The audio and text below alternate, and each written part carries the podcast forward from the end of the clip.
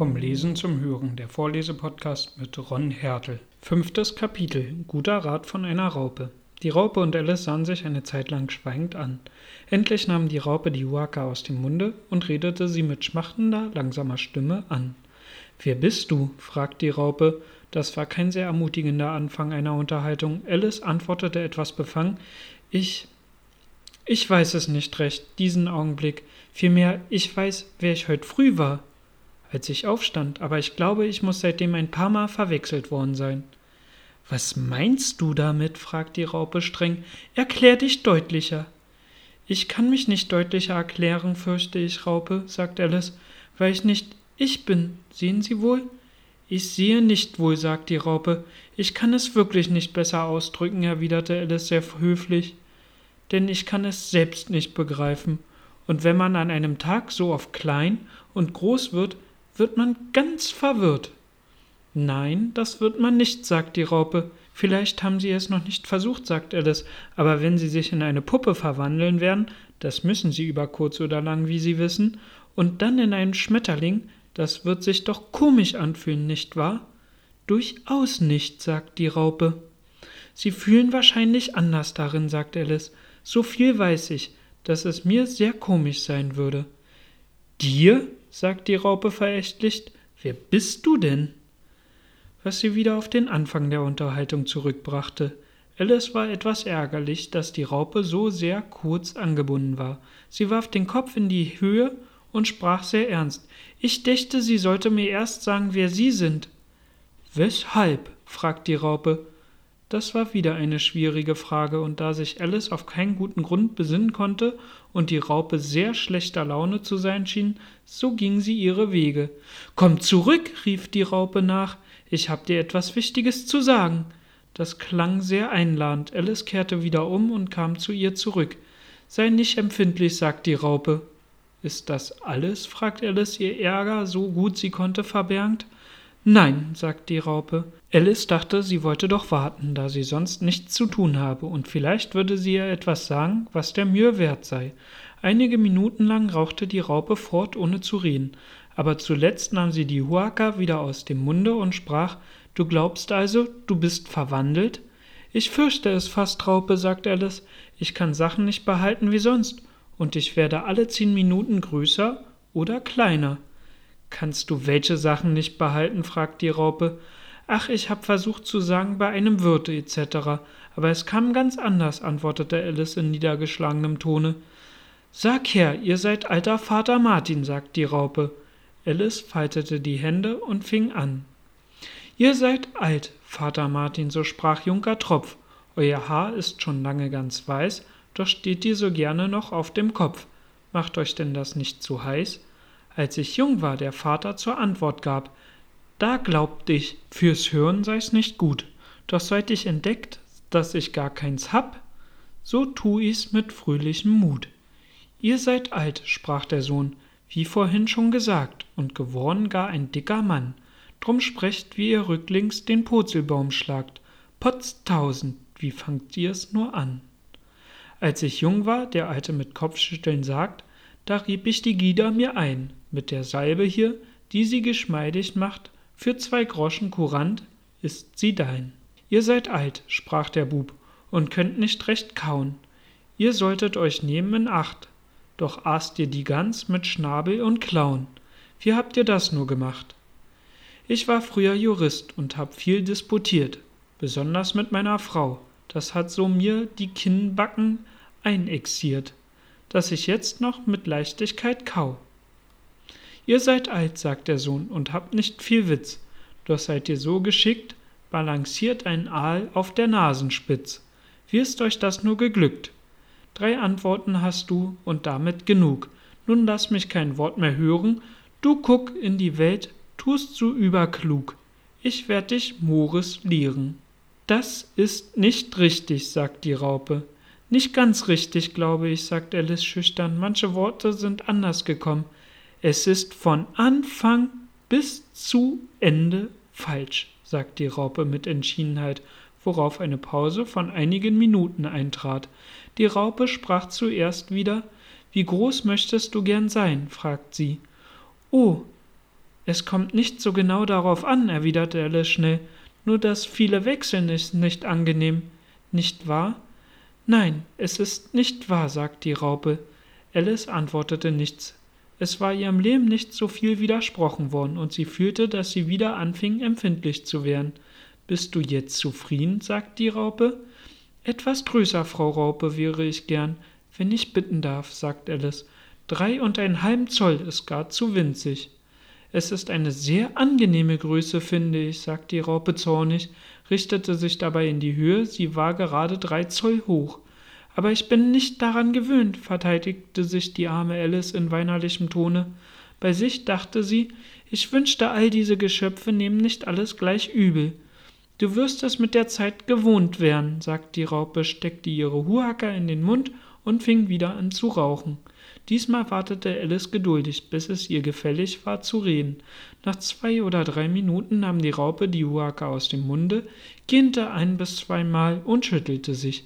Dann kam sie von dem Pilz herunter, kroch ins Gras hinein und bemerkte bloß beim Weggehen, die eine Seite macht dich größer, die andere Seite macht dich kleiner.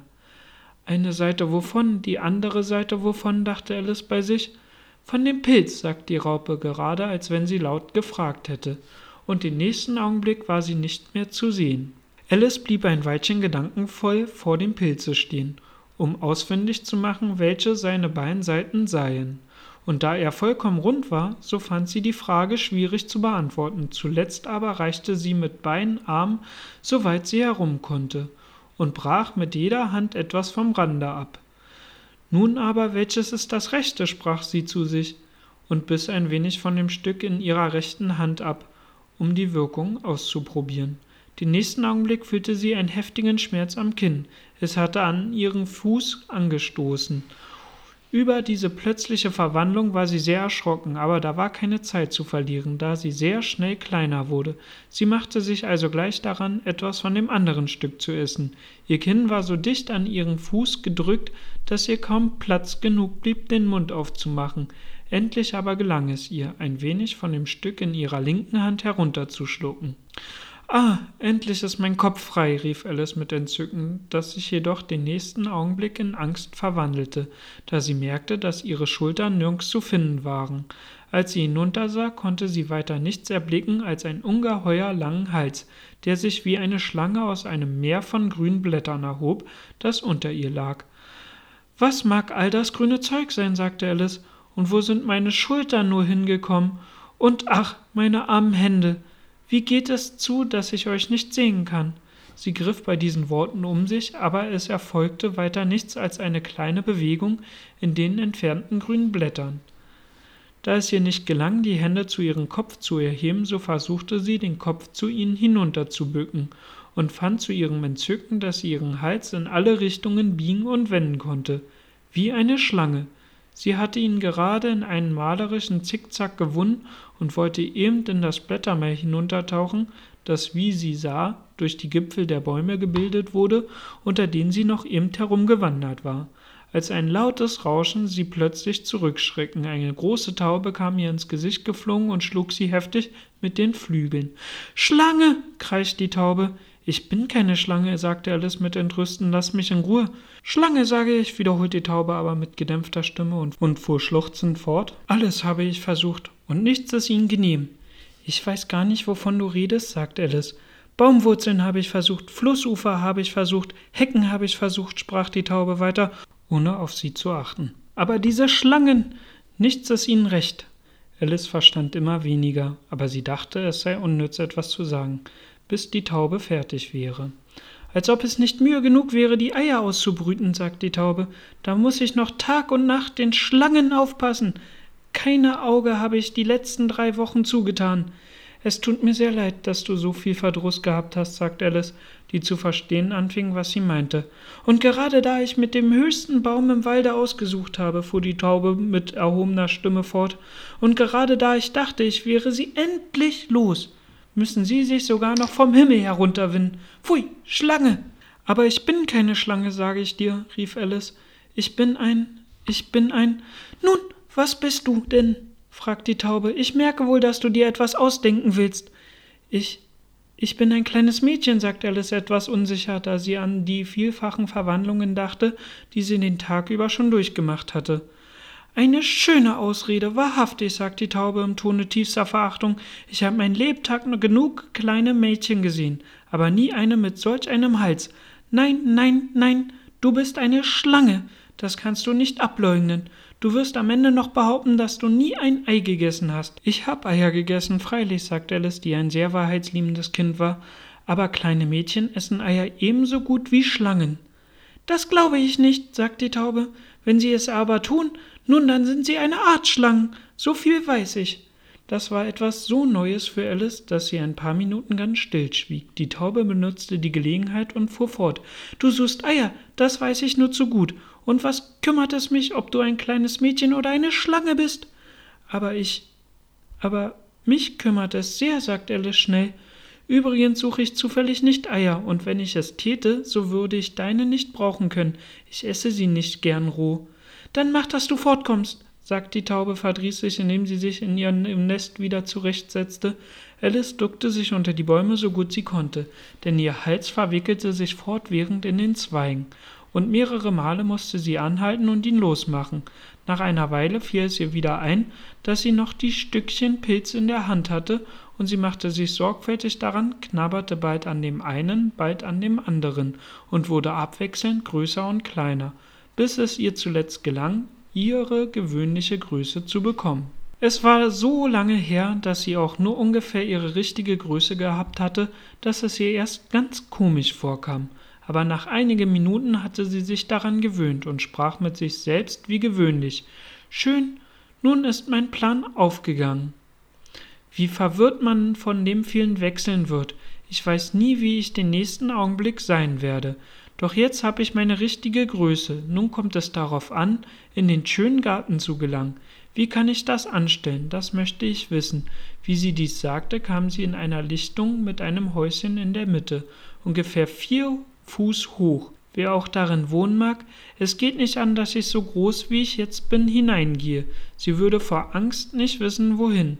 Also knabberte sie wieder an dem Stückchen in der rechten Hand und wagte sich an das Häuschen heran, bis sie sich auf neun Zoll heruntergebracht hatte.